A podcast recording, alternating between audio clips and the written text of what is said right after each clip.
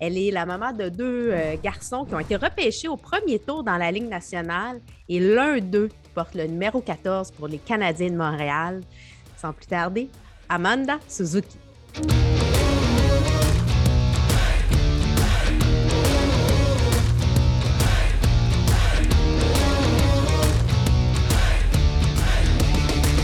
Amanda, bienvenue à Femme d'Hockey. Welcome to Femme d'Hockey. Thank you very much for having me. It's a real pleasure. You're a mother of two, two uh, well-known uh, hockey player. One was a little bit our favorite because he's playing for Montreal, Nick, but also Ryan is uh, has been drafted as well in the first round uh, Yep. in two years ago. So Yep. 2019 from yeah to Carolina. well, how did you make it happen? How do you? What is your secret recipe to grow up two professional hockey player like that? Yeah, I've been asked that a couple of times. I just I I think they have really good genes. Their dad Rob was a really good athlete growing up.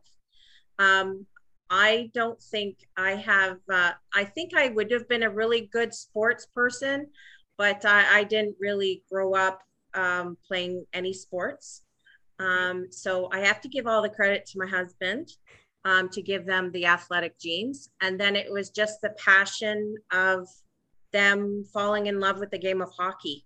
And uh, we just gave them every opportunity that they wanted to uh, succeed in that. So we were, it's a privilege to have watched them grow up and uh, play a sports, you know, and earn a living with something that they love. Vous, euh, vous venez de London, Ontario. You're from London, Ontario, and it's uh, it's a place where hockey is very uh, there. So, how did the hockey come into your life? How did it all start for you? Well, it's uh, for for the kids or For me you. For, me you personally, it was the boys. the boys. Um, I had never watched a game of hockey in my life. Uh, my husband loved watching hockey, and it would be painful for me to have to sit through a hockey game. I was bored. I wasn't interested. Didn't know any of the hockey players. Um, so I basically, since once the boys started getting involved in hockey, that was my. That's when I fell in love with the game because I lived it through their eyes and Yeah. I saw how important it was to them. And so it became very important to me. And I'm a big, I'm just a big fan of both of my boys and all the boys that I've met through hockey, all the sons Nice. of all these wonderful hockey parents across Ontario and the United States and Europe. I've met a lot of wonderful people through the sport. So, I mean, it's because of the boys that they brought me to love the game. And now I'm sure it's you always watching it, and you have two kind of games to watch. And now with the NHL, with the, the Nick, with and I was saying Suzuki, both are Suzuki. well, say that you know the last name in hockey. Yeah. Yeah. it's, it's crazy. So, um, so before your two sons, you were not. There was no favorite players, or it No. was not a Maple Leaf uh, cheering No. team. So it no, started with unfortunately, sorry, all you brilliant HL, NHL players out there. I didn't have a favorite. I didn't have okay. a favorite team. I didn't have a favorite person. I know a few guys like Wayne Gretzky and Tie Domi and Tie. um, you know Tie. Yeah. Oh, so- so funny. yeah so i mean i know those i know those big names but i never watched them growing up no Okay, and for now, how you gonna choose between Nick and Ryan? You have the ca- because it didn't start. It's all is, with the uh, Chicago Wolves uh, Yeah. right now, but it's gonna jump into the NHL sooner than later. So you'll have to make a decision. How it's gonna be for you? It would Yeah. be well growing up well when they played in the ohl ryan played for barrie colts and nick played for owen Yes. sound attack and we would just whenever they played against each other i just said please don't hurt each other and they were always on different shifts so i would cheer for Okay. each of them during their shift. So luckily, they never really played against each other um, on the same shift. So I would wear one Owen Sound mitt on one hand and a Barrie mitt on the other. It's a good way And to so do it. I, I was such a good mom. And then I would move from section to section. So if the bear, I would sit with the Barrie parents one's one period and move over to the Owen Sound on the other period. And and so there's no favorites. And uh, I just I cheer them on the best, you know, the best way we can as parents. Okay, you already said that you're uh, you're at your son that you're a man first and then a hockey player. What do you mean by that? What is the uh, the learning you want him to know about? It has to understand that he's a man first and then a hockey player. Yeah, well, I I think the you always have to be true to yourself and be the humble person. Um, he's always going to be Nick to me, um, and Nick to the rest of the family. Right. And then he's the he's a family person. We love him unconditionally, and then it's his job is the hockey player. Yeah, that's a job That's a and job. it's the after your job is done for the day you go back to being nick suzuki the the son the brother then the cousin you know uh, the nephew to everybody. Like he's just it's his job is the hockey player. But outside of that he's just our our kid nick. He's a human. He, he's someone Yep. part of the family and the job he's Mhm. doing yeah we, we see him on the tv and it, it's a kind of celebrity and but he has to always keep in mind don't Yep, forget where you're coming from and where you're you're gonna be at the end of it. Yeah he's a human being. He's got feelings. He yes he listens to you know he does his job but he's also got you know when he's when he's done his job he can just relax and be who he wants to be whether that's going home and playing with the cat or going home and playing with his video games or going and watching the football game. He's still to me he's still a kid. But he's, He's still 20 a kid. He's He's 22 22 and he still has he's still in the prime prime young man. He's just starting his career. Yeah It's still, still- it's a lot it's a lot to put on a 22 year old shoulders but he's always been one that can handle that kind of pressure. pressure Oh, yeah. Yep and he's he takes constructive criticism and he listens to it and he you know he makes the changes on the fly when he needs to or what he takes instruction well but he's also able to let some of it roll off his back right Okay. like like a dog doesn't- like water i on the don't think he ta- yeah right exactly And Mhm. how did you react when you saw he was wearing the A, the assistant? He's uh because it's a big, you know, role to it's big shoes To to, play. wear. yeah well i think we were sh- we were surprised to be honest Okay. like but he's always been a quiet leader Yes. and um, he was always a part of the leadership in the OHL. Like he Mhm. became an assistant captain fairly early on in his OHL career. And even in his junior career, he Yes. was, you know, a captain or assistant. So he's got that quiet leadership um, presence and he's calm. And I think it was Brendan Gallagher said that he's got the ear of the young guys. And so the young guys, they all, you know, get together. And Yes. so he's a support and somebody to talk to at their age level, right? So uh, yeah, it's interesting to have a group of assistant who can talk to other group in in the, locker other, room. like there's the veterans, Yes. and then there's the the rookies or the young guys um and they're nick is closer to the rookies and the younger guys experiences yes. and knows what it's like coming into a team being traded or being Yes. brought up or whatnot and you know i think he just brings a different element to the conversation um not that he has years and years of knowledge like a brand Brendan or a Toffoli or a or Weber, know, a Weber yeah. or a Petry or whatever, and they bring something also to that conversation.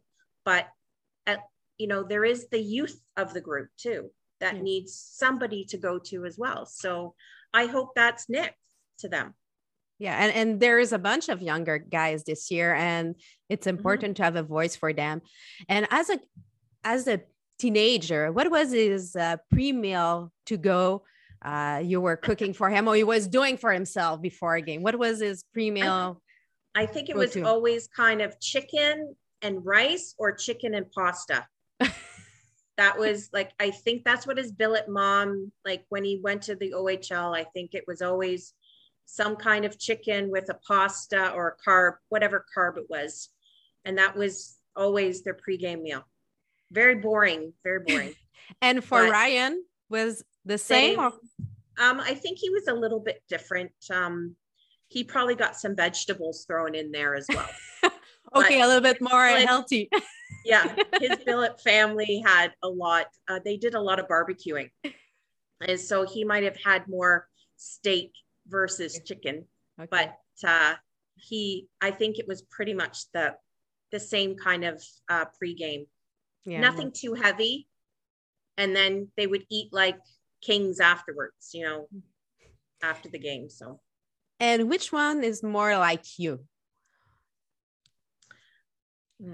I, Nick I Nick and I look alike, I guess. We're more we're more look, but I think Ryan might be a little bit more like me personality wise, a little bit more, you know, uh, he's got a great sense of humor. I think I do too. Um, I'm a little bit more, you know, out. I don't know, a little bit outgoing, and so he's a very social butterfly. Whereas Nick has got more my husband's, you know, quiet, um, he'll speak when he has something important to say and all that kind of stuff. Very bright. They're both boys are extremely bright, which they get from their dad. And um, anyway, yeah, I think I, am sure Ryan, uh, maybe Ryan might disagree, but I think Ryan and I kind of have we're a little bit more emotional. Like we get mad and we get sad and we get happy. you show more your emotion. Yeah, I think we wear our heart on the sleeves that is what both Ryan, Ryan and I are. And I heard you have some superstition and some routine before a game. And what, can you explain us what it is or? Well, it was during the playoffs. Okay. So I had a very a routine that I would post something on Instagram. I would post something on Twitter. I would, my girlfriend Jen would come over and we would have she would bring me a tea from Tim Hortons and she would get her drink. And then at, after the first period, we would have a alcoholic beverage and then we would have our snack and it was chips and dip and and then it, we realized that all the chips and dip and the alcohol were not helping our waistline so we we quickly had to stop we were like thank god they're done because we can't eat any more chips and dips no, it's good, but we have to be careful sometimes. yes. So we're not doing that again. Like the chips and dips are out of the, the equation. But, yeah. So I don't really have any superstitions during the regular regular season because it would just be too much. Like no. trying to plan all these Instagrams and all the Twitter and when you're working full time and then you're just like, oh, it's game time and I forgot to do something. So yeah, and what are you doing as a living? I work for the provincial government Ministry of Finance here in Ontario. Wow, great job. Mm-hmm. Big job. Yeah. So a lot on your shoulder as well. Yeah, I've you know, I've been working with them for 20 plus years and wow. yeah. So it's a it's a busy it's a busy schedule plus when the kids were younger going getting them to practices, picking them up from school because they went um, to private schools. So you had to go drive and pick them up and get them to practice. And my husband also works. So between the two of us, we had to get things going and move around. And so now with them both out of the house, we're like, we don't know what to do with ourselves because we got all this free time now. but you also have to watch them on TV and Yes, sometimes yep. visit and then watch the game. And when they're going Yep. to Toronto, it's all. You, and last Yeah. year you had a couple of times. No, but last year you were not able to go and watch the No. game. We came to a couple of the playoffs. We were there for each playoff round. Okay. So that was it was so exciting in April when we could get into a game. And it was just so ah, I don't know. I was just so happy to be at the Bell Center and sitting there watching, even though you have to still wear your mask and everything. yes.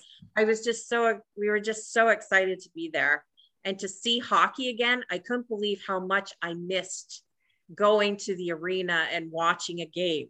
I really missed it a lot. Yeah, and I, I can imagine it's the same, but not the same at the same time. There's a lot of same in my Yeah.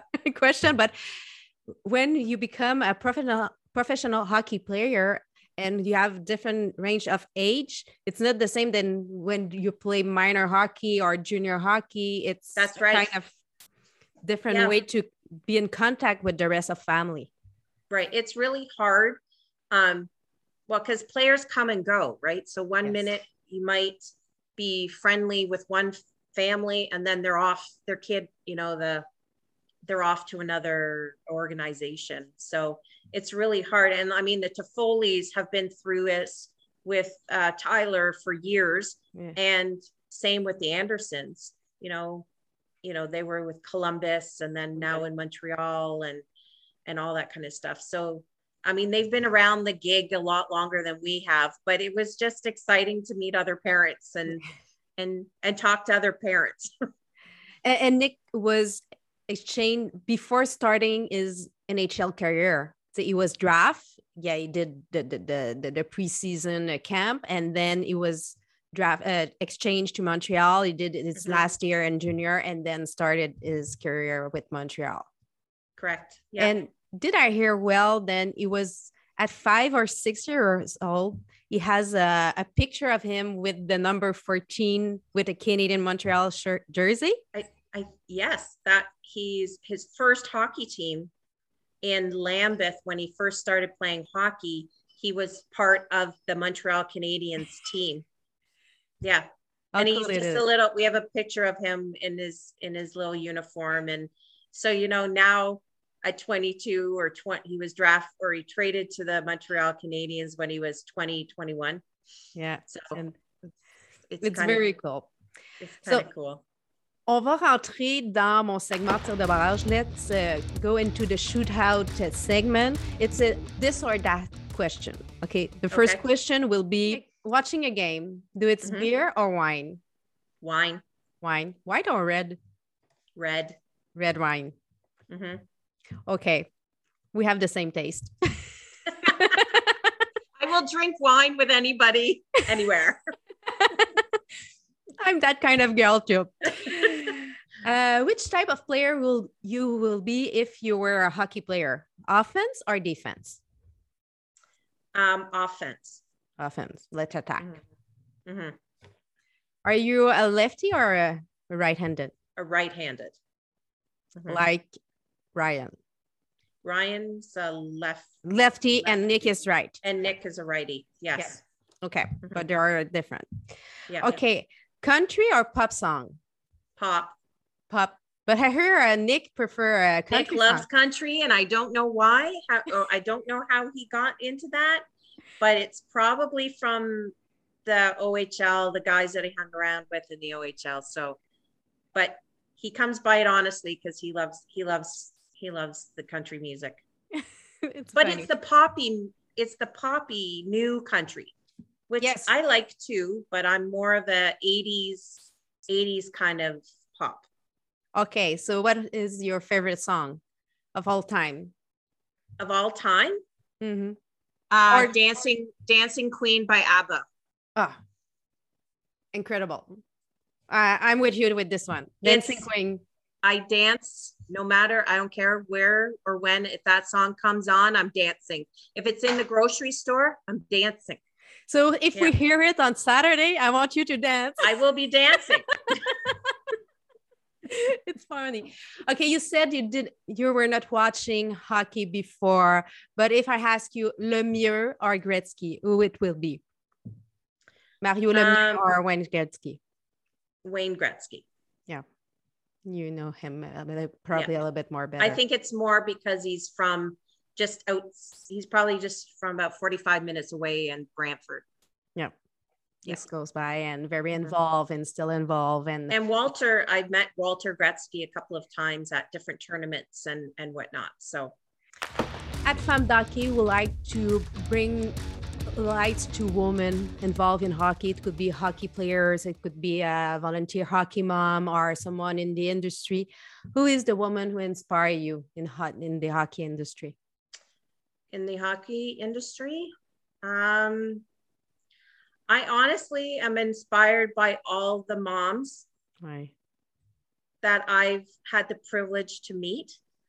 Um, and I know they're not famous, but we're, you know, we organized like potlucks. We organized, you know, the the the lunches out or the, you know, we did all the fundraising. And mm-hmm. I, I just think every hockey mom, it needs to be commended and put on a pedestal I know the dads are important as well. They are. But I think a lot of the organization and the running of things um, comes down to that hockey mom, and they are important. Um, and every kids, all the boys and girls out there that, you know, their moms are there cheering on and tying those shoelaces, you know, the hockey skates. I, I, agree with you, and that's one of the reason I decided to start FemmeDockey. It's to highlight just justement to highlight all those women who are involved and a lot of time they are not into uh, the public space because they're doing it every day and every uh, weekends and they are the general manager of the family because they yeah. are planning that you know they, they, they, they're traveling the kids they're making sure everything is okay and they are at home and so most of the time we talk about the father but not to the mother and yeah. all the, the important role they have in the, the career well, of our kids. I know I couldn't have um I I loved all the hockey moms that were around my kids going through hockey from the alliance that the boys grew up playing into the OHL all the billet moms out there yes that were like I know my two billet moms for or three because Nick had two and Ryan had one or two, I guess two, but they all were there to help me make sure my kid was successful. And so, you know, we did a lot. Like every hockey mom had something. Like if you needed something, somebody would have it in their purse or their bag of tricks. They, you know, like you need a hockey glove. Oh, here, here's an extra hockey glove, or here's this, or here's that. You know, here's a pop if your tummy wasn't like if your tummy wasn't feeling well, they would rush out and get you a ginger ale. And, you know, they couldn't find me or something. They were always taking care of.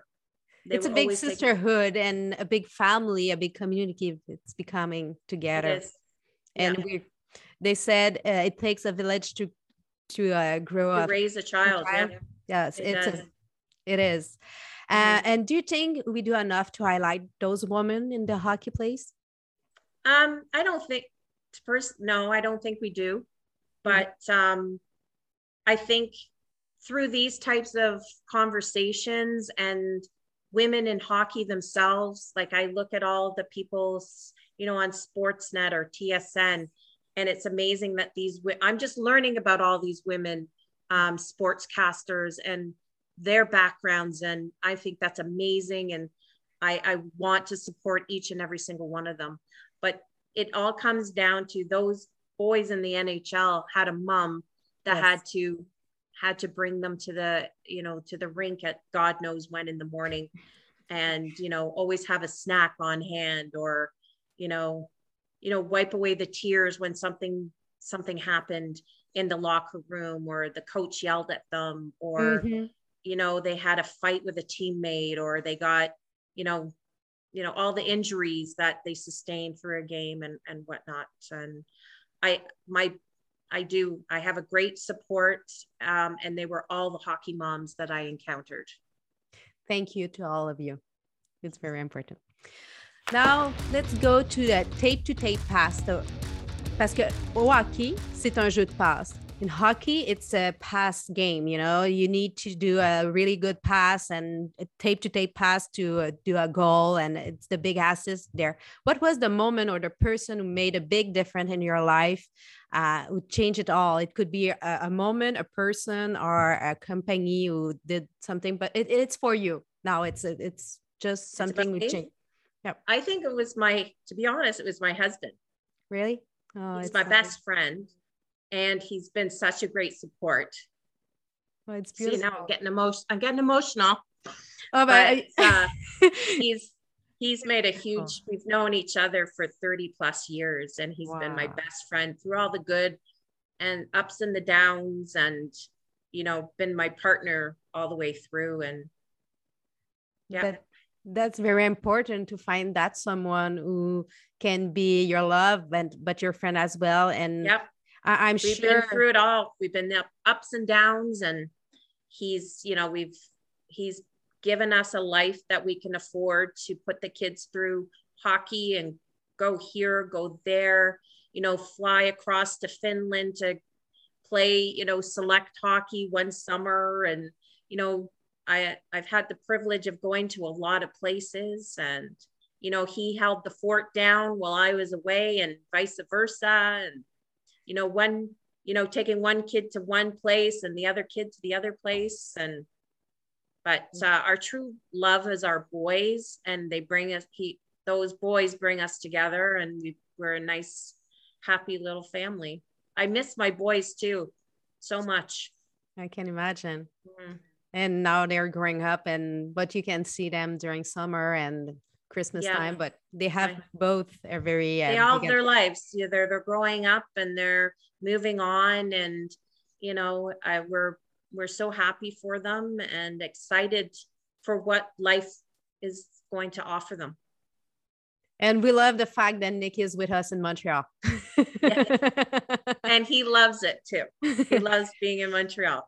And now I give you the opportunity to give back and lend a hand to someone or an organization uh, who you, want to bring lights into.